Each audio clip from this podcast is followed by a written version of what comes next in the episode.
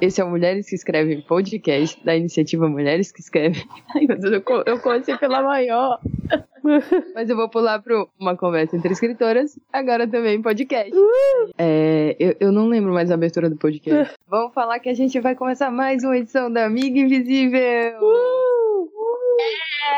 Ou amigo ocultas. Eu acho, é, eu acho que esse problema é um Então, problema linguístico, é a gente nunca vai solucioná-lo. Não, a gente já superou essa discussão sobre amigo oculto, amigo invisível. Não, Amiga Vamos lá. Invisível é melhor, gente. É, Pois é é. muito mais literário, é muito mais místico, sei lá. Eu amei. gente Se alguém já. fala pra mim, ah, não sei o que eu tô falando de um amigo invisível, eu ia achar que, sei lá, uma peça de teatro. Ah, é peça de teatro amigo invisível. Não sei o que, que eu vou dar de presente na, na, pra minha amiga invisível. É maravilhoso. Escreve esse conto aí. Eu acho. Escreve esse conto aí. O- olha, esse, esse é, na verdade, o melhor amigo, amiga oculta ou amigo invisível que existe, porque a gente não precisa realmente comprar presente, né? A gente só vai indicar. Exato. E Horrível. Horrível. Hum. Não, pô, eu, é eu contei pras é pessoas essa ideia, todo mundo adora. Todo mundo adora. Todo mundo É fala assim, "Ai, que anticapitalista. ótimo." Aquelas. É. O que eu acho mais doido, assim, é realmente invisível, né?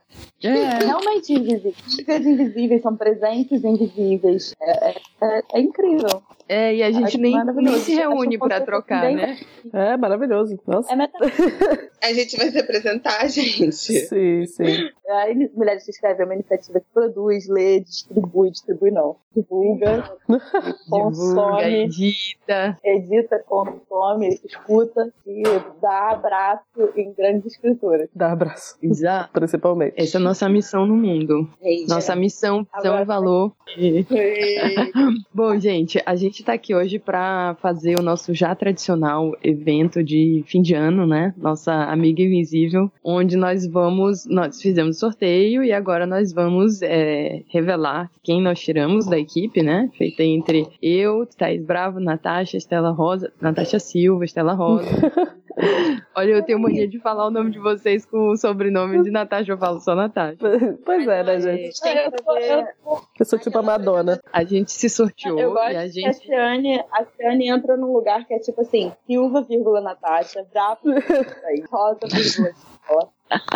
Tem que ser, amiga. Tem- na verdade, é- eu, fa- eu falei o sobrenome só porque eu pensei, cara, quando eu chegar na Estela, eu vou falar Estela Rosa, porque eu falo o nome e sobrenome dela normalmente em conversas.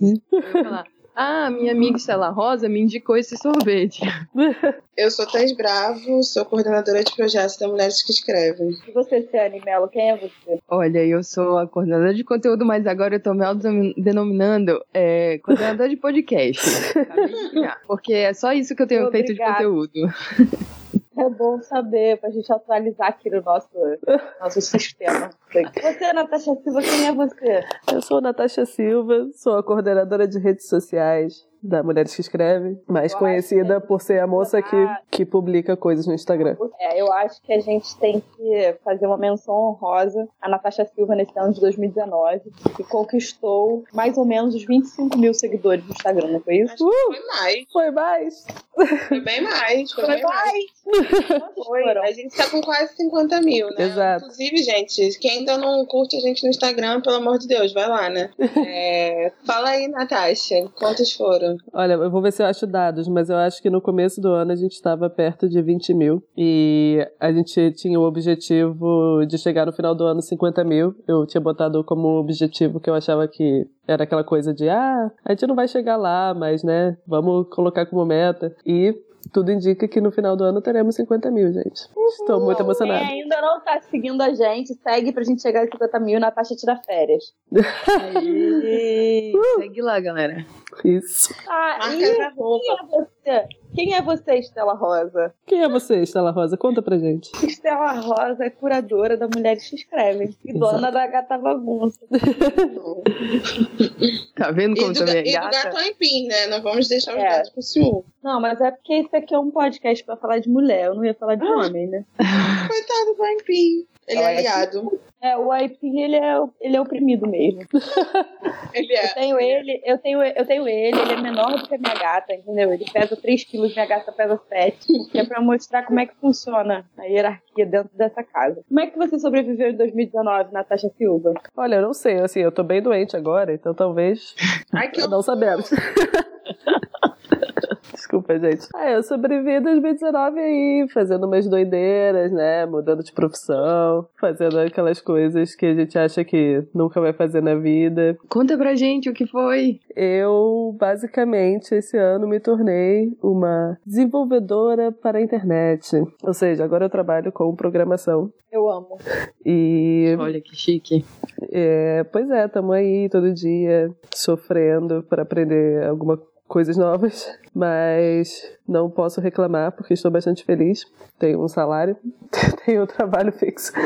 Então, essa já é uma grande vitória, né? Com certeza. Parabéns, Natasha. Obrigada, gente. Amiga, na verdade, foi muito sucesso, porque tu decidiu mudar de profissão, já tá o quê? Trabalhando, empregada. Você, já, rapaz, você, você viu? Tem muita vaga nessa área, gente. Essa meta, Se vocês forem mudar algum dia. 50 mil aí não era nada. Não era nada. Pois é. Não, é realmente. Thaís. Fala Ai, pera, Thaís. sou eu agora? É. Não mais gente falar. Tava aqui pensando no que eu ia falar, estava me censurando da minha resposta. É, Meu Deus, Você já tava censurando? Sim, porque Amiga, a resposta não censurada. Não, não, gente, eu não posso assim falar toda a verdade publicamente. Mas depois eu falo pra vocês aquelas. É... Mas sobrevivi, gente. Não sei, acho que tentando fazer coisas com pessoas que, que me fortalecem, que eu sinto que Eu, eu, sentido. eu, eu, eu, eu. Oi, Stella Rosa, tudo bem?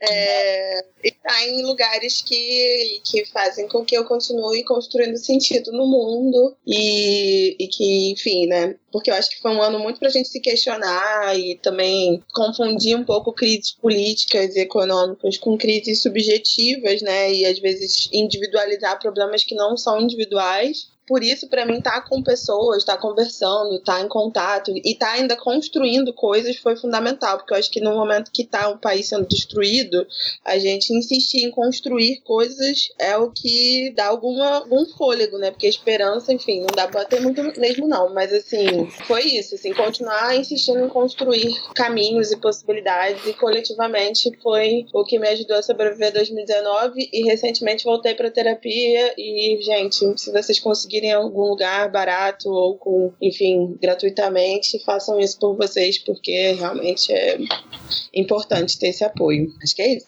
Quais foram as coisas que você construiu? Então, a gente continuou fazendo a residência a Mulheres que Escrevem na FRJ, na Faculdade de Letras, no PAC, que eu sempre erro essa sigla. É, Programa, Programa Avançado de Cultura Contemporânea. acho que sim. É, eu, de- é, eu decorei, eu decorei, eu decorei. É, eu acho que a gente continua fazendo a residência lá, que a gente já fez, fez começou em 2018.2, né, no segundo semestre de 2018, e aí em 2019 a gente fez falando só de crítica literária feminista, foi bem legal. E fizemos vários encontros lá dentro com escritoras, é, com a Alexandra Lucas Coelho, com a Natasha Félix, com a Cidinha da Silva. E tentei continuar também lendo e escrevendo. Não consegui escrever muitas resenhas, que era uma das coisas que eu tinha prometido fazer. Mas eu estou muito satisfeita com as que eu consegui escrever. Então, estou assim. Eu lancei um livro e dois livros. Eu acho que isso foi, para mim, muito importante, assim, porque foram também lançamentos coletivos, né, junto com outras pessoas. E passei no mestrado. E aí, estou agora levando mulheres que escrevem para a Academia Real Oficial. A Academia da Pós-Graduação. Uhul. E tudo isso foi feito coletivamente mesmo, porque não ia dar. Tanto lançar um livro quanto passar no mestrado não são conquistas individuais, assim, eu só consegui porque tinha outras pessoas construindo comigo. Ah, achei bonito. É, eu também. É pra eu falar? Eu não tenho. Acho que eu não tive um ano tão poético o da Thaís, com, que terminou com. Terminou não, né? Foi permeado por algumas conquistas, apesar de, de tudo de ruim que estava acontecendo.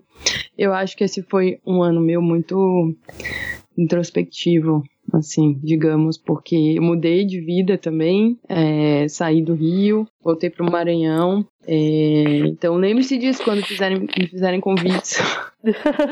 É verdade. Porque É, todo mundo me gente. convida achando que eu ainda tô no Rio, e aí quando eu falo que eu tô no Maranhão, a passagem é sempre bem mais cara, né, gente? Só, só interromper rapidinho. A Tatiana Nascimento postou um texto maravilhoso sobre isso ontem, inclusive, no Facebook dela. Realmente reclamando dessa dinâmica do Sudeste de convidar as pessoas, supondo que elas moram em São Paulo, né? Ou no máximo no Rio. Depois dá pra botar no link aqui do podcast, mas desculpa, amiga. Sim. continue. Eu já até, eu já até vi dicas de pessoas, né, que organizam eventos falando, ah, coloca a cidade que você mora no seu perfil do Instagram. Está lá, São Luís do Maranhão. Ainda assim, as pessoas acham que eu Ah. ainda estou no Rio. É, bom, não estou mais. Voltei para cá em janeiro e é, comecei a trabalhar como analista portuária. Olha que chique. Eu É, amo. Ai, a Ceane de uniforme, gente. Realmente. É um tesão, é um tesão, é Nossa tesão. senhora. Pois é. Digo, digo eu te amo para pessoas de capacete. Nossa, E não, de só a botina. senhora, capacete mesmo. E aí eu, enfim, é, é muito legal trabalhar no porto, olhar navio, olhar trator, olhar guindaste. É, isso aí é realmente uma coisa que me deixa feliz. Fazer xixi com uma locomotiva passando do lado. É, o, o- a janela do banheiro da minha sala dá pro, dá pro, uma, pro um trilho, né? Então às vezes tá passando um, um- um trem. É, eu acho bucólico. Tem gente que gosta de ver planta. Eu gosto do barulhinho do- da locomotiva passando. É, e, mas tudo isso foi, foi, claro, foi um, um período de crise, né? Sei lá, de pensar o que, que eu ia fazer com as coisas que eu estava construindo antes, aqui na Mulheres que Escrevem, e no meu doutorado. E, enfim, foi um ano, assim, sei lá, improdutivo para mim, é, mas também que estava dentro das minhas possibilidades, né? Aí, sei lá, a minha mensagem de, de fim de ano é feliz porque eu acho que tudo bem ter ano que a gente tá parado pensando no que vai fazer no futuro. É, ainda mais se a gente consegue, né? Finalmente olhar o que a gente vai fazer no futuro, que é como eu me sinto agora. Então, apesar de tudo, foi, foi um bom ano. Não, não foi. Mas, Pô, amiga. Amiga, Não, mas faz- é um eu quero saber quais foram as suas. É, Olha, eu publiquei o meu livro esse ano, cara. Exatamente. é. É, é porque isso é muito louco, né? Um livro, ele, é- ele é um processo de temporal, assim, muito longo. É, o livro saiu esse ano, mas eu sinto que ele é um livro de 2016. E eu acho que ele é, realmente é. Ele é um livro, assim, 2016 2018. Eu, eu divido entre anos, assim. E aí, então, pra, é como se fosse, tipo, um período de, de maturação. Aí agora ele chega ao mundo, né? Conhece as pessoas, as pessoas conhecem ele. E, e na real, isso tem, foi, tipo, foi muito bom. A recepção do livro foi, nossa, foi muito generosa. Você É, encontrou. é, não, já tá na quarta reimpressão. A gente tá. Olha, Tá indo bem, tá indo bem o livro. E, e eu, tenho, eu comecei também o Oi Sumido, né? A publicar na internet. O Oi Sumido também é um trabalho que começou em 2017. Tipo, vocês estão vendo ele hoje, mas ele já tava ali encaminhado. Mas eu. foi 2017 que começou? Foi. Não, eu não comecei a Caramba. publicar, né? eu só É, botei não. pra publicar agora, mas foi em 2017. Sim, sim, lembrei agora. Aí eu tô. Eu tô, enfim, eu já tô planejando, já até conversei com a editora, falei, ah, e aí, tal, oi sumido, o que vocês acham? e aí eles me deram uma super carta branca de tipo, pô, chegando aí já é. Aí eu tô agora com essa missão de finalizar realmente o Oi Sumido. É, a má notícia é porque ele não vai ser todo publicado na internet. É, ele vai chegar a um final na internet, mas, mas o livro não vai acabar nesse final. Aí, enfim, tem, vai ter uma Uhum. parte de livro aí pra vocês. Eu acho que é isso, né, gente? Tá E vendo? sobre Quase esse- conquistas. É, não, mas é, eu acho que também é muito. É até difícil a gente falar de conquistas, porque o clima geral não é de conquista, né? Então, comemorar parece tudo muito, sei lá, até sem sentido mesmo. Mas eu tenho, eu tenho tentado pensar muito nisso, de que a gente tem que continuar é, acreditando nas- no, no que faz sentido pra gente e comemorando o que for possível, assim, porque é muito, tá muito difícil viver nesse mundo, né? E construir ideias de futuro e tal. É, enfim. Mas acho que sobre essa questão do livro, do processo, Estela também super pode falar sobre isso, né, amiga? É. Agora lá vou eu, lá vou eu. Então, 2019, como eu sobrevivi a 2019, sinceramente, o que, que eu posso te dizer? Não sei. Não sei. É, eu entrei esse 2019 depois de passar uma situação super difícil em 2018, foi a perda do meu sogro. E então eu entrei nesse 2019 é, muito tensa com essa história e sem saber muito bem como iam ser as coisas e com várias perspectivas de coisas boas, assim. E então eu entro nesse ano com essa coisa de ter que lidar com esse luto e ao mesmo tempo o luto também de ver o país um, um louco na, na governo, assim, porque é isso, assim, a gente está vivendo tempos insanos, completamente insanos, a gente não consegue raciocinar nada, não consegue absorver as notícias, não consegue entender o que está acontecendo. Então, tipo, foi muito, muito doido entrar em 2019 com essas coisas acontecendo. E aí, no meio do caminho, é, no primeiro semestre, é, eu estava com, com questões do tipo, ia lançar o meu livro e o meu relacionamento com o meu ex-marido. É pesadíssimo ao mesmo tempo que eu estava na FRJ pelo segundo semestre, então era uma conquista maravilhosa. E chegando à conclusão de que eu queria de novo prestar a prova do mestrado. Então eu sei muitas coisas ao mesmo tempo. E agora, sete meses depois desse período tão, tão duro e difícil que foi final de abril, começo de maio, eu fico bastante orgulhosa de sair dessa, dessa doideira, né? É isso, deu Beyblade em tudo. Inclusive porque lançar um livro é um momento de, de luto também, né? Porque você fica muito tempo convivendo com aquele livro. No meu caso, o Rojão Atá da Memória, que foi lançado pelas Sete Letras é, em abril, ele veio sendo escrito desde 2008. Então tem textos de 2008 nele e o último texto que entrou nele acho que é de 2017. Então foi assim, uma, uma doideira me desprender dele e jogar para o mundo uma coisa que às vezes eu já nem me identifico tanto, mas tem tem essa importância, né, de colocar um livro no mundo e um registro mesmo de uma vida.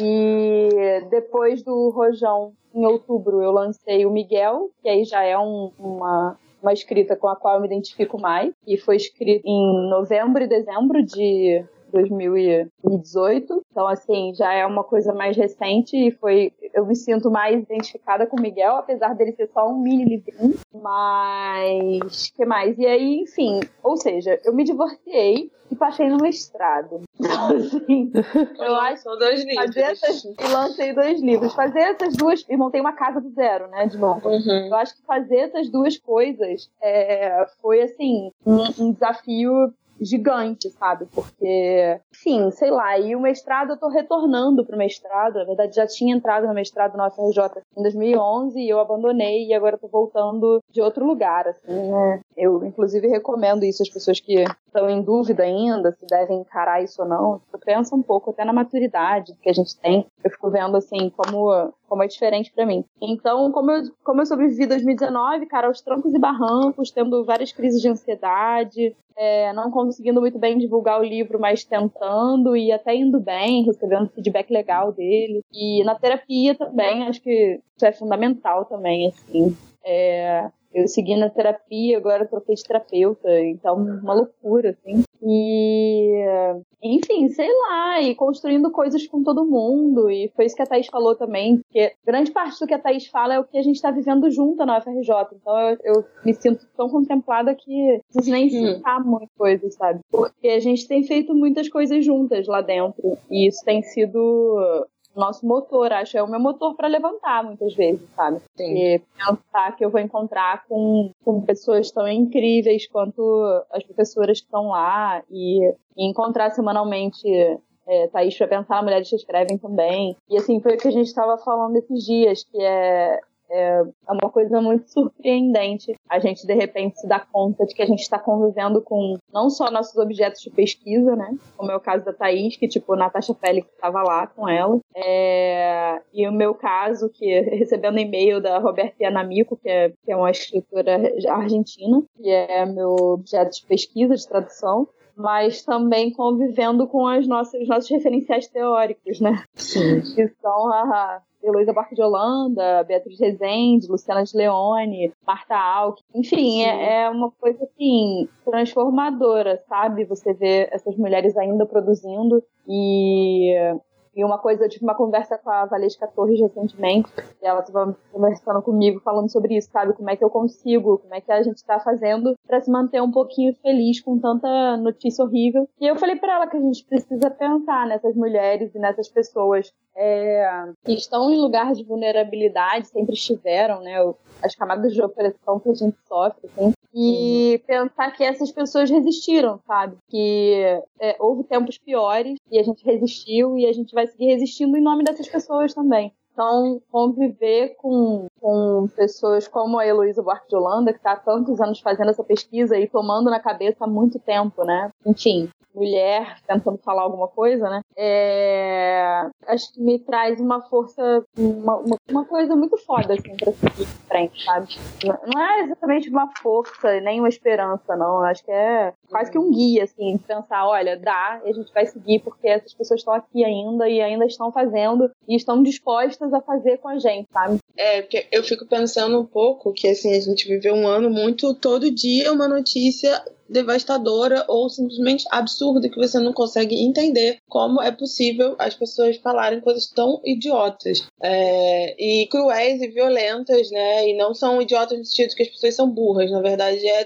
tudo muito é, uma inteligência bem cruel. Mas eu acho que a gente às vezes fica muito no presente, né? E fica soterrado de informação e não consegue ter uma perspectiva mesmo de futuro. Então às vezes está num ambiente que você está convivendo tanto com pessoas mais novas que estão em processo de formação quanto com pessoas que já estão assim com 80 anos, mais de 80 anos, é, ajuda a gente a pensar também que a gente pode confiar, né, nisso e ir construindo juntos, né? Até para pensar nas pessoas que vão vir, assim, construir legado mesmo, né? Acho Sim. que isso foi muito importante esse ano. Sim, com certeza. É, acho que a gente se colocar é, é algo que a, a Luciana de Leone puxa sempre, assim. Eu acho que a nossa geração precisa pensar nisso, que é a gente não está inventando a roda, a gente não está inventando a pólvora, a gente está seguindo uma, uma linha, sabe? A gente está seguindo um caminho que vem sendo construído há muito tempo, os espaços vêm sendo abertos há muito tempo, na marra mesmo, mas vêm sendo abertos. E que a gente precisa olhar para essas pessoas para não ter essa sensação de, ah, eu vou desistir aqui porque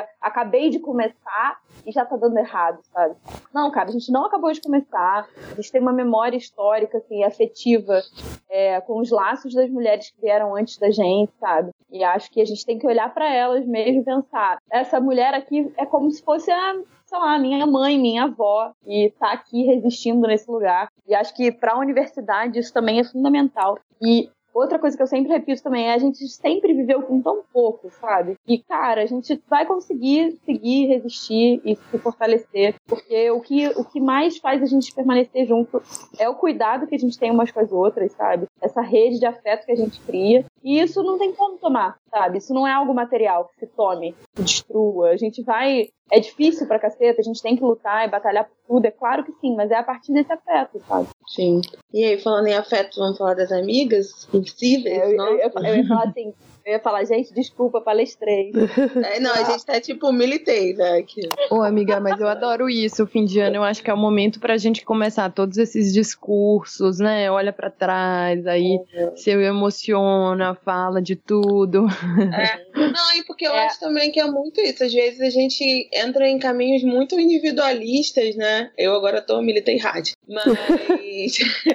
mas assim, principalmente fim de ano, início de ano, é uma época que para muita gente é muito pesada pesado e entra muito nessas cobranças do que eu não fiz ou do que eu tenho que fazer, de uma autoexigência muito. Eu sou uma pessoa que, que sofro muito de autoexigência e tô tentando trabalhar isso justamente na terapia porque já vi que sozinha eu não dou muita conta. Mas, cara, não dá, sabe? Se a gente ir por esses caminhos individuais, de metas individuais ou de cobranças do que a gente não faz individuais, é, vai ser muito difícil continuar sobrevivendo mesmo, porque a gente tem que ser primeiro mais afetuosa com a gente mesmo e também entender um pouco o contexto que a gente tá, assim, porque é isso, acho muito cruel a gente ficar se cobrando, às vezes, a estar tá produzindo ou tá funcionando normalmente quando a realidade não está na normalidade, assim, né? Se é que já esteve, né? Sim. Sim, Olha, eu acho que agora eu tô no, no processo contrário. Eu acho que eu comecei, tipo, o ano muito assim, meu Deus, eu não vou aguentar. Aí eu falei, preciso de um tempo pra mim. E aí, nesse negócio de tempo pra mim, menina,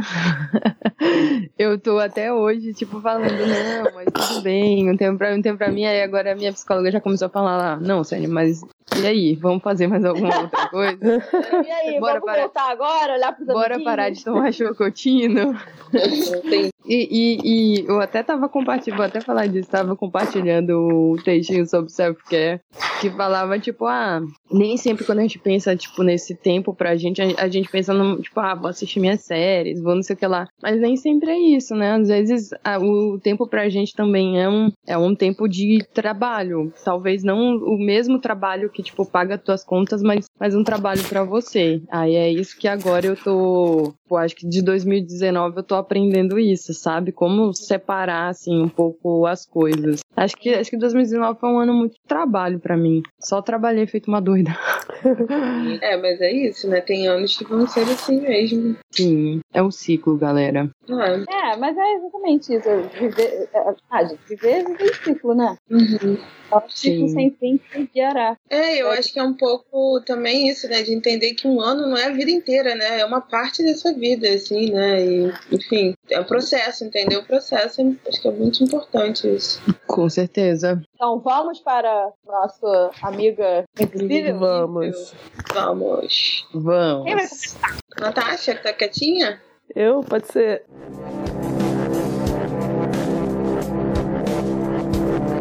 Ai, desculpa, gente, vocês vão me perdoar. Tá muito difícil, porque eu tô com um combo de resfriado e alergia e tá meio difícil. Mas tava super pensando no que vocês estavam falando. Prometo que eu não estava pensando em outra coisa. Eu sei que meu lado pisciano tende a isso, mas não. Só que eu não consigo colocar muito em palavras tudo que eu tava pensando. Mas eu me identifiquei muito também com o que a Ciane falou de que foi de 2019 ter sido um ano de concentrar em trabalho e, e em coisas é, um pouco pessoais. E eu tava pensando que isso também tem muito a ver, eu não sei se tem muitas pessoas nessa situação, mas que quando a gente tá na, vivendo né, tempos tão incertos e de uma, de uma loucura assim, que assim, é loucura porque tá chegando até nós, né, no momento. Porque o mundo louco ele sempre foi. Mas tá parecendo que as coisas estão saindo do controle mais do que nunca. A gente também tem a tendência a, não, mas eu preciso parar agora e pensar no que eu tô fazendo da minha vida e me concentrar no trabalho, porque existe todas essas pressões exteriores. E chega no fim de ano, né, a gente fica naquela sensação de culpa de o que foi que eu fiz, o que eu não fiz, o que como eu não contribuí e, sabe, já tem tanta coisa pra se sentir culpado. Chega. Eu acho que é, é só isso.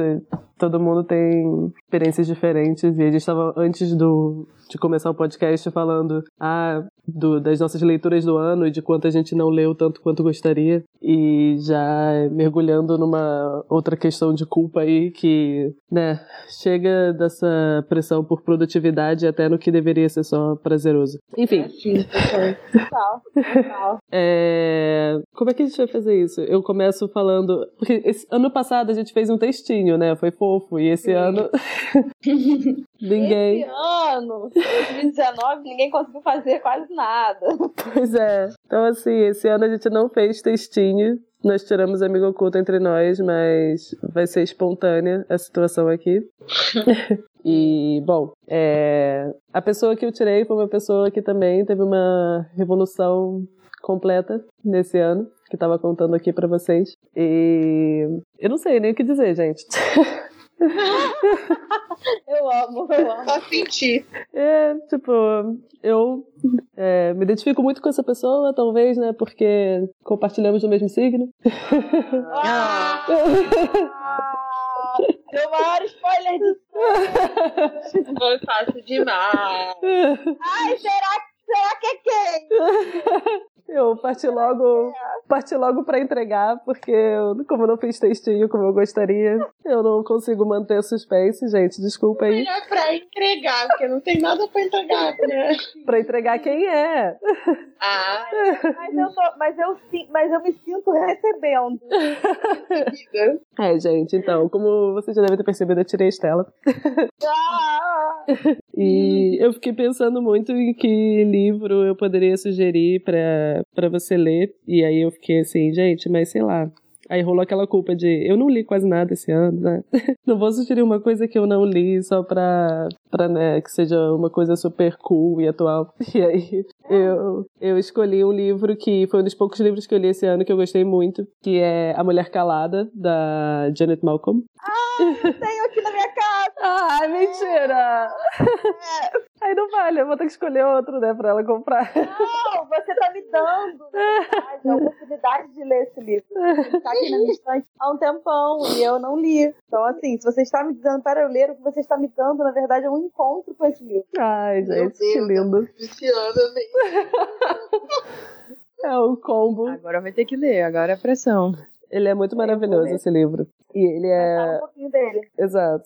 Ele é. Ele é um livro sobre as biografias. É sobre duas biografias, especialmente, que fizeram sobre a Sylvia Plath. Coisa leve, tá, gente? Mas, assim, é, é um livro que eu acho muito interessante porque ele não é uma biografia, ele não é uma reportagem e ele não é um ensaio, ele é tudo ao mesmo tempo. E ele basicamente tenta estudar um pouco como foi criada a figura da Sylvia Plath a partir do que da vida dela, da obra e das relações pessoais dela que sobreviveram a ela, né? E de como as pessoas foram falando sobre ela e eu acho incrível como a autora consegue, ela deixa de cara que ela não é imparcial com relação ao assunto e ao mesmo tempo ela consegue botar todos os lados da história com, dentro do, da narrativa e, e é incrível de verdade eu acho que é uma leitura que eu pensei que eu não ia conseguir ler completamente porque eu,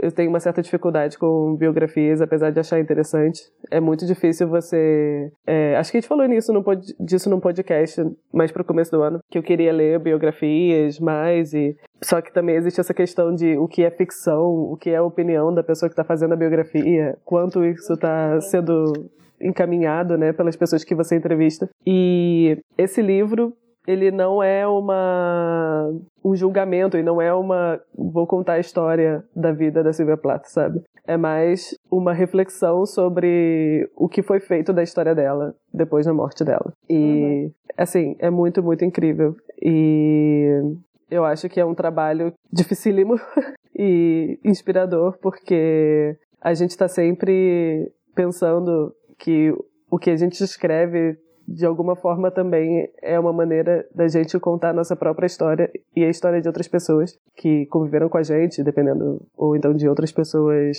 que nós conhecemos, dependendo do que se escreve. Mas, é, principalmente, isso é uma maneira de outras pessoas, querendo a gente ou não, outras pessoas verem a nossa história e nos julgarem de alguma maneira. E Sim. esse livro ele fala muito sobre isso e como isso é mais forte ainda vindo de uma voz de texto de uma mulher e ainda mais uma mulher como foi a Silvia Plath que foi uma mulher que cresceu e foi criada num universo Estados Unidos anos 50 um universo que pra gente parece super surreal e distante mas ainda é muito presente hoje em dia. Então eu acho que você vai gostar muito e Ai, eu quero Vai ser minha próxima leitura. Sim, e eu quero muito conversar com alguém sobre esse livro também, por isso devo dizer que foi uma escolha egoísta. que eu quero conversar. Maravilhosa. Não, eu vou ler com certeza. Vou- Vai ser minha próxima leitura mesmo, porque eu tava pensando o que, que eu ia começar a ler agora, porque eu acabei de ler um livro é, inteiro, grande até, coisa que eu não estava conseguindo fazer em 2019. E, é, e aí eu fiquei pensando o que, que eu ia começar a ler, então eu vou ler ele. E aí eu falo com você. Eu amei. Sim. Eita, que bom. Tô E aí? feliz. Então agora é minha vez, né? Isso. Sim. A minha amiga oculta. Não sei, peraí. É, cara, eu tirei uma pessoa de quem eu sinto falta constantemente, agora que já não tem mais a Natasha. É, e que teve também enfim, né? Todas nós passamos por mudanças muito grandes esse ano. Mas eu acho que mudanças geográficas, assim, são, são marcos muito grandes na nossa vida, assim, né? Eu, uhum. eu só mudou de celular para uma outra cidade e ainda não voltei, não consigo imaginar assim, a, a dimensão que tem você sair da sua casa e depois voltar. Então, assim, esse momento de retorno, ainda mais em 2019, eu acho que deve estar impactando essa pessoa de uma maneira muito transformadora, como ela estava contando pra gente agora há pouco. E, e como eu volto e meia me pego pensando, né, que tem. Eu vivi em Miguel Pereira, minha cidade natal, durante 18 anos. E agora tem 15 anos que eu tô no Rio de Janeiro, né, cidade do Rio. E aí eu fico pensando que daqui a pouco essa, essa conta vai inverter, né? E eu vou passar a ter vivido mais tempo no Rio de Janeiro do que na minha cidade natal. E aí, quando eu vi a minha amiga oculta voltando para sua cidade natal, eu fiquei pensando muito nisso. Foi uma coisa que me trouxe muito essa reflexão, assim, de como é. Eita, caiu. E... Ah, não. Caiu. Me telefonaram. Meu, continua? Ah, telefonaram. Tá, amiga, eu já tava chorando, amiga. Vou voltar então. E aí eu fico pensando nisso, assim, de como deve ser esse movimento de retorno é, para casa, né? Retornar para o lar, assim, e como essa, essa, essa volta transforma as nossas experiências e como a gente voltar com um olhar de estrangeiro, né? Para a própria casa, é, deve ser, enfim, único, né? E difícil também ao mesmo tempo, porque é, porque a gente nunca mais faz parte da própria casa, né? Assim, depois que a gente sai, quando a gente volta, a gente não faz mais parte 100% daquilo. Eu ontem estava na, na Cabriola, que é um lugar que fechou recentemente, agora no Rio, fechou ontem, na verdade. E lá eles têm um acervo de livros grandão, de vários livros esquisitos. E eu estava lá com a Thaís ontem, a gente estava rindo muito dos títulos, e de repente eu dei de cara com um livrinho pequenininho de um escritor argentino que falava justamente disso, assim, sabe? De como o retorno ao lar, o retorno à casa, é, é uma coisa que modifica e como, e como sair do, da sua cidade natal sair do seu lugar de formação, assim, é, transforma a gente em alguém que carrega pro resto da vida um lugar, sabe? E, e aí quando eu li isso, eu fiquei pensando, nossa, é, é isso, né? A minha amiga oculta, Ciane Mello, carrega o Maranhão para onde ela vai. Oh. E agora eu imagino que ela vai carregar é, Rio de Janeiro, Niterói, São Paulo, junto com isso tudo, e o quanto isso vai é, transformar as coisas que ela escreve, enfim. E aí eu fiquei pensando muito nessas coisas e em que livro eu queria indicar. E aí hoje de manhã eu acordei ainda não decidida do que eu ia indicar de leitura, do que eu ia dar de presente. E aí eu fiquei pensando que eu queria te dar um livro que está me trazendo um conforto em pensar nessa coisa do deslocamento e que eu tenho lido ele bastante no metrô, inclusive, e também queria te indicar poesia para poder tirar você do seu lugar de conforto. E e aí eu quero indicar um livro que eu ganhei de mimo. Yeah! Uh! Os da nossa autora favorita Jabuticaba que eu ganhei. Recentemente, o Marcelo Lotufo me enviou um livro que eu tava querendo muito, muito, muito, que é o Discoteca Selvagem, da Cecília Pavon. Ai, é, amo. É uma poeta... Hum. Esse título, né? Ela é uma poeta argentina é, que é professora de oficina literária até, ela super produzindo, ela é superativa. Quem quiser seguir ela no Twitter ou no Instagram, é, o usuário dela é arroba pós-cultura. Eu amo.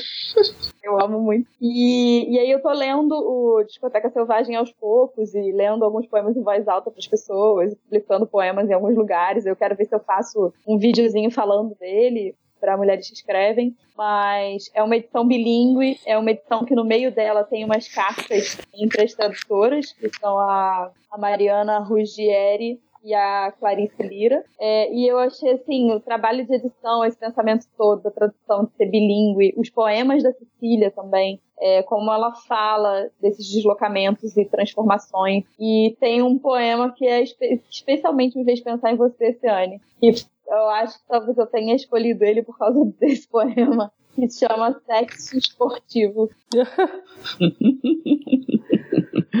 Essa risadinha é maravilhosa. Não, e eu fiquei pensando, assim, sabe, o quanto você podia usar esse poema de epígrafe, assim, pra um conto. E aí eu fiquei, ai, cara, vou dar trabalho pra Ciane, ela adora trabalho.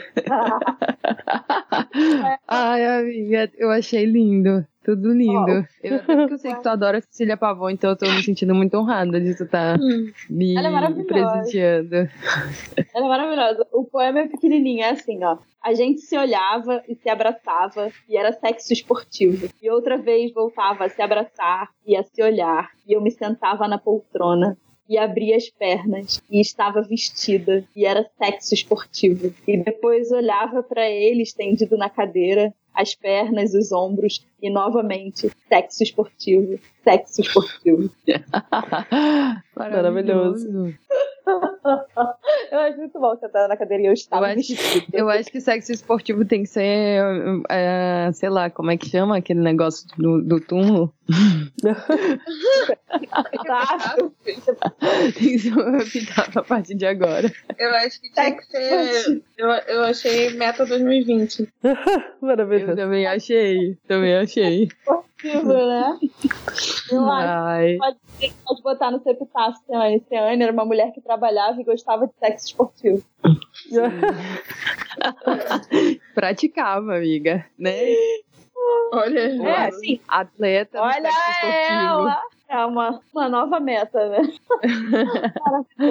Mas, e aí é isso, eu quis indicar é, esse livrinho, porque acho que também é uma conquista de 2019 e a gente ter mais autoras latino-americanas traduzidas aqui no Brasil. Sim, olha, fiquei emocionada aí com toda essa apresentação. É, já tava com a lagriminha assim no olho. Oh.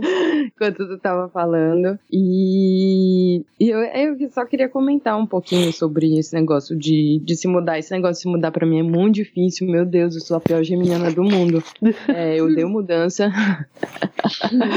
é, e, e eu odeio mudança, porque assim, eu, eu vivia aí no Rio reclamando do Rio. E aí, no momento que eu, tipo, putz, vou ter que ir embora do Rio, eu falei, não, mas eu não tô preparada pra isso. Eu tô preparada pra ir embora agora. E, e assim, eu acho que a, as pessoas que eu mais penso quando eu penso no Rio é, são vocês duas, né? Que, que, enfim, foram as pessoas que me apresentaram para a cidade, Stella e Thaís. É, também já, já tenho as minhas memórias lá em Niterói, mas, assim, as cidades são muito pessoas e, e o, aí o estranho é que também vira uma, uma, uma, saudade da cidade também, começa a sentir saudade, tipo, do, do lugar, do, da padaria, das coisas.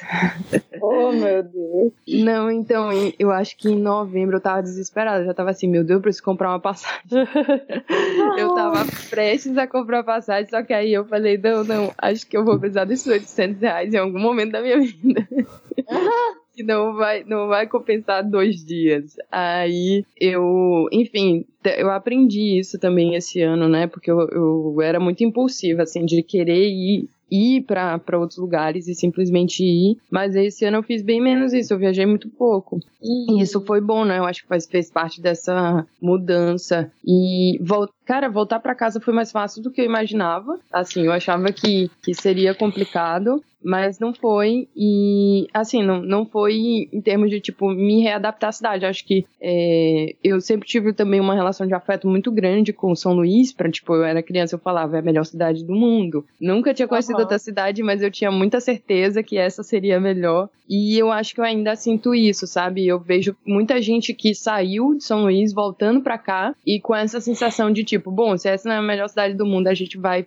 transformar ela na melhor cidade. É, e então, assim, eu, eu me sinto muito acolhida aqui, mas eu, eu acho que eu, tipo, eu me sinto tão acolhida que parece que eu me descolo é, do que eu. A minha sensação foi essa, de que chegar aqui foi entrar numa outra vida que era muito diferente da vida que eu estava construindo em outro lugar. E aí uhum. eu acho que esse que é o meu momento de, de reflexão, assim, de, de questionar mesmo até o que eu estava fazendo. É, esse, esse ano, por exemplo, eu tô, tô no doutorado, né? Há dois anos já, vai, vai fazer três em março. É, e aí eu comecei a pensar assim, não, eu nunca questionei meu doutorado, porque eu sempre quis fazer isso a minha vida toda. E esse foi um ano que eu parei para pensar assim, mas eu quero mesmo isso. Oh, É, que, o meu, que o meu orientador não me ouça. Foi o doutorado. Mas assim, no fim das contas, eu acho que foi a melhor coisa que poderia ter acontecido para o meu doutorado e para a minha pesquisa, foi eu ter me permitido me fazer essa pergunta. Porque senão eu ia ficar no, no automático, fazendo uma pesquisa no automático, que é o que eu acho que ninguém aqui quer, né? Nenhuma de nós funciona assim. Então eu acho que é muito bom ter esses momentos de crise, assim, até de crise identitária, para você é, pensar o propósito das coisas que você faz, que aí você vai mais fundo, eu acho. Enfim, é, eu Linda, tenho Palatas, sua amiga oculta agora. Conta pra nós, que eu tô curiosa. Não sei quem Vamos é. lá. Quem será?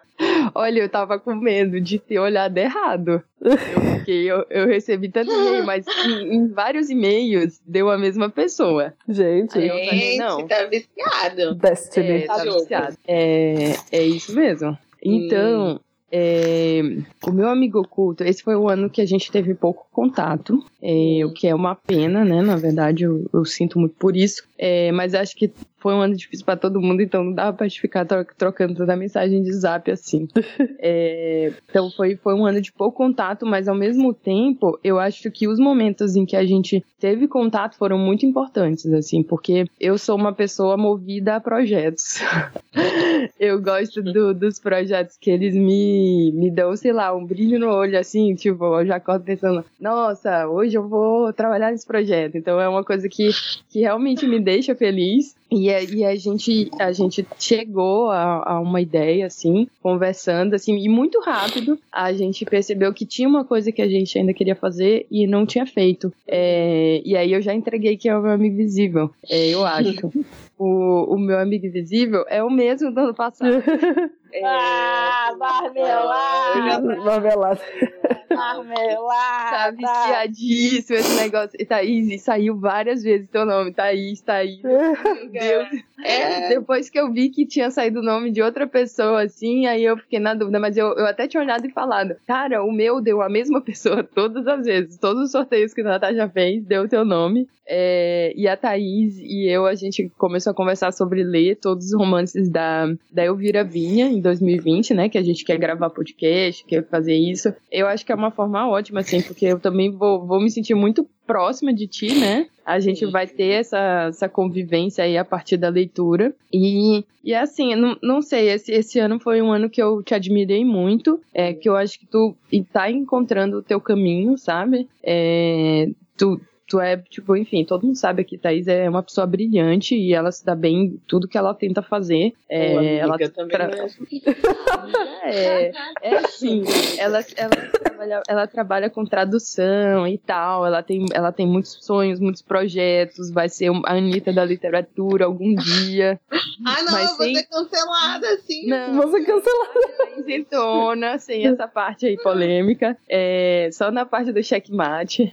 Ah, tá. Mas é, eu- a Thaís, eu tenho percebido desde o ano passado esse, esse teu engajamento dentro da UFRJ, né, essa construção de, de laços lá e de pensamento, construir um pensamento nesse lugar. É, esse mestrado, né, que vocês não sabem, mas Thaís é formada em filosofia, ela está fazendo a segunda graduação Eu dela. me sentindo no arquivo confidencial. Não é? Ai, que sonho. E ela já também já tinha começado um mestrado na filosofia, é, então eu imagino o, a dificuldade que foi para ela é, sair desse mestrado do- da filosofia e pensar nesse novo caminho para a vida dela e voltar mais uma vez para esse ponto que ela tá pensando. E aí, eu vou, eu vou encarar essa vida acadêmica? É, eu sei que a vida acadêmica é difícil, mas sério, é o teu lugar. E, e eu, eu acho que tu viu isso esse ano, né? É, eu lançou dois livros, dois livros que eu, eu fico feliz de, tipo, eu olhei o título e eu falei, eu conheço esse livro, então é, é uma outra coisa que, sei lá, dá um quentinho no coração, sabe? Tipo, pensar que, que a gente fez parte dessas coisas e comemorar junto, mesmo à distância, e ainda, ainda tá faltando um livro pra mim, né? Mas eu, mas eu vou comprar. tá faltando pra mim o Miguel e o Ato, então eu tô devendo pras duas. É, mas Mas enfim, eu acho que esse foi um ano muito bom para vocês, para Estela também, apesar de, de todas as, enfim, as questões difíceis da vida, né? Muito difíceis, mas eu acho que vocês brilharam muito, assim, vocês se encontraram. E eu, sério, não imagino mulheres que vão ser mais bem-sucedidas daqui para frente do que vocês duas, né? Não Nem eu. Ah. 2020 promete. Vai tipo, tudo muito, muito certo. Tá, assim, tá na cara, sabe? É, então, eu, como sou uma pessoa péssima para presentear, é, eu, eu sempre fico assim, ah, meu Deus, lá, lá vai eu dar o pior presente. É, é, a pessoa é aluna nota 10 até na hora de dar presente, não quer dar o pior presente, não quer. Não, é, né, é um dilema. Aí eu pensei, bom, a coisa mais óbvia que eu poderia fazer, mas que ia dar certo, era escolher um livro da Elvira Vinha para dar para ela, já que é o que a gente vai ler no que vem. Mas aí eu fiquei, cara, mas eu não tenho 100% certeza de quais os livros que ela já tem. Então, não, isso. é, aí eu falei, não vou por esse caminho. Então eu vou dar um livro que ela disse que queria. E eu sei, porque ela já disse várias vezes. É, se tu se tu comprou na última semana eu vou ficar muito chateada. Qual é o livro? O livro é o livro Controle, da Natália Borges Polessa. Ela tá querendo esse livro há muito tempo. Eu tô, tá comentando comigo. Uhul. Nós não vimos Companhia das Letras. Alô, companhia! eu quero esse livro. É, eu sei que a, a. Meu Deus, já ia errar a Thaís se, se propôs a, a ler é, autoras, né? Eu vou falar queer, não sei se era exatamente é, essa tua proposta. Eu acho que pegava bi e lésbica, né, amiga? Sim, amiga. Pois é, então vamos lá. Autoras bi e lésbicas, então é, eu tenho, eu acompanhei. Então vamos lá. É, tava... Então vamos lá, regaça as mangas, corta a unha. É... então, eu, eu acompanhei isso e eu acho, eu acho muito bom, porque, enfim, eu, eu, eu sempre me interesso mais por, por esses livros também. É, mas a Thaís, ela, sei lá, ela é uma ótima pesquisadora, então ela vai fundo, ela vai descobrindo coisas incríveis. Então eu fiquei lá meio que acompanhando, ah, vou acompanhar a lista de leitura da Thaís, eu também vou lendo. E a Natália foi uma das autoras, acho que foi a primeira autora, assim, sobre quem a gente conversou até quando a gente se conheceu. A gente tinha um plano, né, de fazer um, um, uma, uma leitura conjunta dos contos do Amora. É, então eu sei que ela tem esse apego pela Natália, eu também tenho. A Estela também, a Natasha eu não sei. eu não li ainda, gente, confesso, não li nada. Ah, amiga. Tá aí, ó, tem, vai, ter que, vai ter que ler pra gente poder fazer um episódio só sobre a Natália. Fechado. Verdade. É, mas aí, e, e aí eu, assim, enfim, achei legal por isso que eu percebi essa coincidência. Eu, eu, na verdade, tava te dando porque só porque tu queria mesmo, mas aí depois eu pensei, não, a, a Natália realmente faz parte do, de como a gente começou a conversar sobre literatura. É, eu também gosto muito dela como escritora, por isso que eu li esse livro esse ano. E eu, eu acho que tu vai ficar chateada com o final, assim como eu, mas. Spoiler. Spoiler. Depois, meu Deus. mas tudo bem. A gente conversa. Ai, eu amei, que eu quero comprar esse livro mesmo, quero me dar de presente. Agora, tô com ele aberto aqui no site, que eu não vou falar, porque eu não vou financiar milionários, embora eu financie sempre. É, esse daí eu não vou pedir mimos, pois, enfim, estou aqui milituda. É, amei, amiga, e de verdade, a gente super ficou conversando sobre o Amora, porque acho que foi um dos livros de contos que eu mais gostei, que eu gosto que tem toda uma proposta de livro mesmo, né, com que, que os contos dialogam entre eles. E fiquei lembrando da gente conversando sobre ele com saudades. Muitas saudades, amiga. E Sunny, please come to Rio. Irei. Carnaval. Opa! Sunny, please come to Brasil, porque o Maranhão é um país. Nosso maravilhoso presidente Flávio Dino. Sim, na verdade eu quero ir te visitar, porque o seu país é melhor do que o nosso. E, enfim, eu vou tomara obrigar que... todo mundo a visitar o Porto. Que, amiga, você com esse, com esse seu uniforme, você é só falar que eu vou. É, tem que ter um clássico desse podcast. Eu Fantastiane. É. Mas eu acho que tenho que ir te visitar. Espero que o próximo ano possibilite isso financeiramente, porque a vontade já existe, né? Tanto eu e Estela, a gente quer ir te visitar. E fiquei muito feliz que é isso, né? Você, é, eu sou sempre sua amiga invisível. Oh. O algoritmo sabe. É, mas agora tá acontecendo uma coisa, eu tô muito curiosa. Quem será que a Thaís tirou? Meu Deus! Quem será, gente? De novo, né? Tô curiosa. De novo. Não, eu tirei a Estela no passado. Ah, é verdade. Então, a minha amiga invisível também é Please Come to Brazil. Mas Please Come to Brazil ainda. E real, Please Come to Brazil, né, Sim. amiga? Então, estamos com saudade. É, tirei a Natasha, né? Uh, e oh. a Natasha é essa pessoa que né, tá distante, mas ainda se faz sempre presente. Tanto porque ela, na Mulheres que Escrevem, tá aí tomando conta das nossas redes sociais, real oficial, porque esse ano não postei um post no Facebook Twitter, nada. No Instagram, às vezes, ainda posto umas coisinhas, mas do resto, a Natasha, assim, totalmente é a pessoa 100% responsável por isso e faz um trabalho incrível. E porque também, né? É, pra quem não sabe, a Natasha me conhece antes de eu ser um ser humano, praticamente. Porque a gente se conheceu, eu tinha 14 anos, eu era uma semi-pessoa. E que isso, amiga? E, é, amiga, a gente tava em formação, né? Muita coisa da vida com 14 anos. É verdade. Agora eu tô mais. É, tô, não, não tô falando sobre pessoas de 14 anos em geral, tá? Tô falando da minha experiência particular, caso pessoas mais jovens estão ouvindo. Eu achei que você ia dizer que aos 14 anos você não sabia muita coisa, agora você sabe menos ainda. Não, acho que eu sei mais sobre mim como pessoa. Acho que eu tô no meu processo de autoconhecimento, aquelas. KKK. Mas é que a gente conheceu situações muito adversas. Ai, né, amiga? Num colégio é horrível essa época da vida, então, quer dizer, não sei, pra gente era horrível. e aí, a gente era as nerdzinhas do colégio. E, enfim, sinto muita falta da Natasha, porque a gente compartilha muitas coisas, muitos lugares. E eu sou a pessoa taurina que eu frequento os mesmos lugares há 20 anos, os mesmos lanches sempre. E eu sinto muita saudade da Natasha, ela tá sempre presente comigo nessa vivência carioca aqui. E é isso, a gente teve muito do que eu sou foi construído nessa época que eu era uma pessoa em formação, muito com muitos, muitas crises e não gostava muito de onde eu estava. E aí Natasha apareceu e foi uma companhia nessa época turbulenta. E sempre bom ter uma amiga nerd junto com você. e foi uma pessoa que também sempre me viu muito no momento que eu decidi ser escritora e tava, estávamos juntas criando Mulheres que Escrevem depois, dez anos depois de se conhecer. Então a gente tem aí muitos, muitos caminhos em comum e eu fico muito feliz de ver que você tá fazendo a sua vida e que eu sempre achei que você ia mesmo viajar e, enfim, fazer coisas fora do óbvio. E tô feliz que esse ano você é, é isso, tomou decisões e conquistou elas. Fico sempre admirada de acompanhar uhum. e com saudades.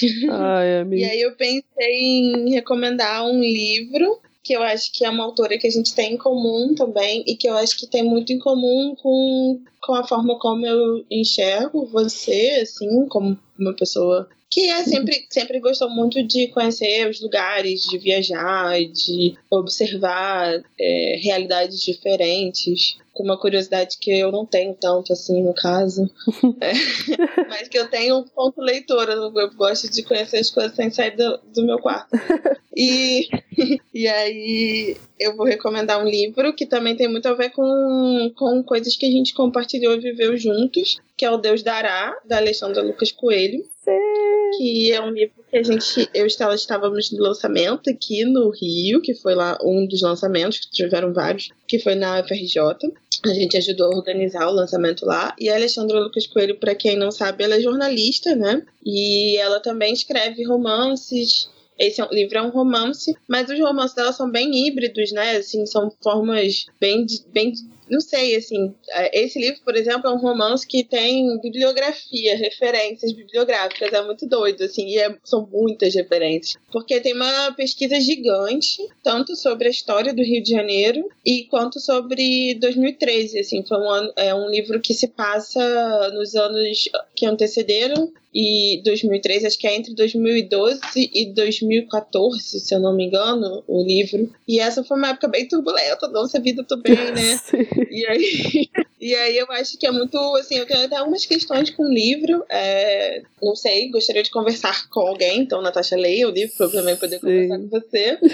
Eu tenho algumas questões com o livro, mas eu acho o modo como a Alexandre escreve incrível, porque é um calhamaço esse romance, você lê muito rápido, assim, porque ela tem uma, um ritmo muito bom. E por conseguir escrever sobre algo que é muito recente, é, de uma forma que o acontecimento permanece vivo, sabe? Você realmente não é tipo, ah, saber o que aconteceu, mas é como as pessoas se sentiram. E acho que quem consegue escrever, tanto tipo como jornalista ou historiador, essa coisa das sensações, das emoções de uma época, eu acho muito fascinante. Eu acho que você vai gostar do livro. Ai, com é certeza, isso. amiga. Obrigada. Ai, que linda. A gente, a gente é linda. Ai, gente, eu vou sofrer lendo o livro, porque eu vou ficar com mais saudade ainda. Estou sempre Ai, sofrendo. Mas é, esse é o meu plano, né? esse é o meu plano. meu Deus. Sim. Ai, obrigada, Ai, gente, amiga. Acho, acho, que é isso, né, gente? Deixa a Natasha falar se ela gostou do presente. Porque eu fiquei preocupada com o tempo. Não, é, eu tenho que almoçar, inclusive. Não, com certeza. Não, eu amei, amiga. Tô morrendo de saudade. E você sabe que eu amo quase tudo que a Alexandra Lucas Coelho escreve. E, como sempre, né, gente? Não sei se vocês todos sabem, mas a Thaís é maravilhosa dando presente, como a Ciane falou. Eu sou boa mesmo, gente. Ela é maravilhosa e, é, né, acertou completamente. Vou ler, ficar morrendo de saudade. E né, acreditando muito, vou estar aí ano que vem para encontrar vocês. E não, também não, adoraria também te visitar mesmo. Ai, podem vir, gente, venham, por favor. Gente, mandem mimos. Você só não pode ir em setembro, viu? Por quê? Porque eu quero ir para aí. Ah, tá. Ai, que, amiga, que chique! Venha, venha. Eu vou, não, eu vou tentar ir num, con num congresso, aí eu vou passar aí. Sim, fica aqui em casa, né? Perfeita! Internacionais! Sim. Já tirar foto da mulher que se inscreve em, em Jurerê Internacional. Tem que rolar, né? Internacional, território, território europeu. Vai rolar, vai rolar. Acho que agora foi, né, gente?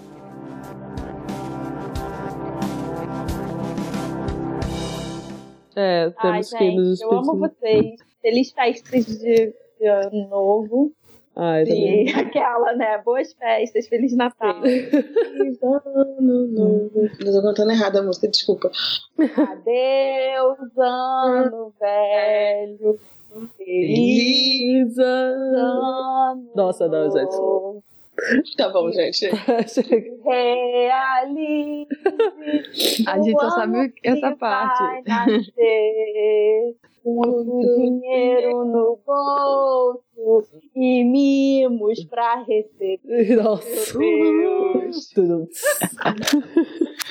Ai, gente, socorro. Então, tá, gente. Eu amo vocês. Tá? Eu amo vocês é, também, gente. Equipe. A minha equipe é maravilhosa. Sim. Digam o que quiserem, nós somos ótimas. Vamos aproveitar e vamos agradecer também para quem ouviu a gente esse ano. É, olha, a meta do podcast era publicar mais episódios do que no ano passado. Infelizmente. Não deu certo? Essa, essa meta não foi cumprida. Sério? Ficou ah. faltando aí uns 10 episódios pra gente chegar no do ano passado. Porém, é, porém, né, foi, foi de qualidade, diz aí, brincadeira. não, mas porém, é, não vamos desistir do podcast. Não. A gente ainda nem teve reunião de equipe e eu já tô falando isso, ó. Mas, é, na verdade, eu só queria agradecer mesmo todo mundo que, que ouviu esse ano. É, as pessoas que mandam mensagem, pelo amor de Deus, gente, manda mensagem, é tão bom. é, as pessoas que perguntam, que cobram, é, pode cobrar. Eu acho bom também. é todo mundo então, que. É Espero que vocês tenham gostado e ano que vem a gente pretende continuar. Isso, Sim. com certeza. Sim. Todo Já mundo. Projetinhos pra deixar esse ano feliz. Todo Aí, mundo que no. Vocês também, né? Eu também queria agradecer que a gente fica sempre brincando aqui nessa coisa manda mimos, né? Manda mimos. É, esse ano a gente teve é, relacionamentos super legais com algumas editoras, é, principalmente a Jabuticaba e a Macondo, que foram editoras Sim. que trocaram super ideia com a gente, mandaram livros. Ciane também recebeu livro esse ano, né? Da companhia, isso. Nós, da companhia. O, o podcast é parceiro deles, né? Aí a gente. Exatamente. É, eu gravei, eu gravei podcast sobre os livros da Jabuticaba. E a gente está sempre falando também da Macondo. Eu acho que são, são catálogos de editoras é, independentes, né, que estão focadas em trazer mesmo diversidade é, para o Brasil e publicar pessoas jovens e, eu acho isso muito muito ousado e arriscado e importante. Então assim acho que a gente tem que falar das editoras também agradecer né cara o trabalho que elas estão fazendo e de como elas acreditam na nossa iniciativa assim porque eu vejo sempre isso assim tanto a Macondo quanto a Jabuticaba eles estão sempre atentos vendo o que a gente está fazendo porque essas parcerias são que vão como a gente estava falando desde o começo né essas parcerias que vão levar a gente adiante. Então, receber um livro da Cecília Pavon aqui na minha casa e ver o Lotus perguntando, ou receber um, outro dia eu recebi um pacote da Macondo e tinha o livro da Cláudia R. Sampaio, que é uma poeta que eu amo. Que assim, ver essas coisas acontecendo é tão legal, sabe? Para além de receber mimo, sabe? Receber e ver que essas coisas que estão recebendo fazem sentido com o nosso projeto, sabe? Que existe um cuidado Sim. de olhar para o que a gente está fazendo também, sabe? Sim. A Todavia também é isso, já me mandou mimos que eu Nossa. adoro. É, eu acho, eu acho legal porque, por exemplo, é, esse ano eu li bastante coisa da Quintal, que foi a editora que me publicou, né? É, mas nem li por obrigação, é porque eu, conversando com a Carol, ela me falava: Ah, tem um livro que talvez tu gostasse e tal. E, e cara, isso realmente me abriu um, um, assim, um mundo. Porque as escritoras que eu li esse ano eram muito diferentes. Ó, finalmente eu li a Ana Paula Maia, Estela, ah. é, hum. mas ela não tá independente, né? Ela já tá aí super é, recebendo prêmio, mas li, que é uma, enfim, ela fala de terror, suspense e tal. É, aí eu li a Mariana Salomão, nossa gente, que escrita doida, assim, mas é super poética, super intensa. Eu adorei. Então, isso eu só descobri com, com as editoras independentes. Então, eu, inclusive, recomendo vocês, assim, se perderem Sim. um pouquinho, né? Se permitirem é, irem Sim. por esses caminhos. Não sei se se identifica com, enquanto independente, acho que não mas que está trazendo muita gente, traduzindo muitos livros, assim, edições bem caprichadas. Eu, todavia, eu recebi alguns livros. Eu, todavia, ainda pretendo escrever sobre alguns deles. Escrevi sobre o Afetos Ferozes, saiu essa, se... essa semana, não, né? A semana Sim. que a gente está gravando, ah, é. lá na publicação. E, e também é um trabalho que eu tô, assim, assim bem admirada. Acho muito, muito legal o projeto editorial da Todavia. É Enfim, acho que é isso, né, gente? Então a gente vai ultrapassar muito nossos tempos aqui, dos nossos, pedindo muito para os nossos ouvintes ficarem muitas horas ouvindo nossas vozes. Sim, Sim, se precisarem de dica de presente aí, ou vocês podem copiar as nossas, ou vocês podem mandar uma mensagem, né? Ah, eu, eu, prometo que eu te ajudo a responder, Natasha. Então manda é, mensagem. Isso, isso. Nas nossas redes sociais tem muitas ideias, gente. Faz uma hashtag, assim, a hashtag ajuda MQE. Isso. Isso. Amém. Pois é, a gente então se habilita aí a dar dicas de mulheres para vocês darem de, de, livros, né? De presentes nesse Natal. Exatamente. Ainda dá tempo, então, gente. Tá bom. Gente, amo vocês e agora eu preciso fazer almoço. Isso. Beijos. Beijo, gente. Feliz Natal, gente. Feliz Natal. Feliz Natal. Tchau. Tchau.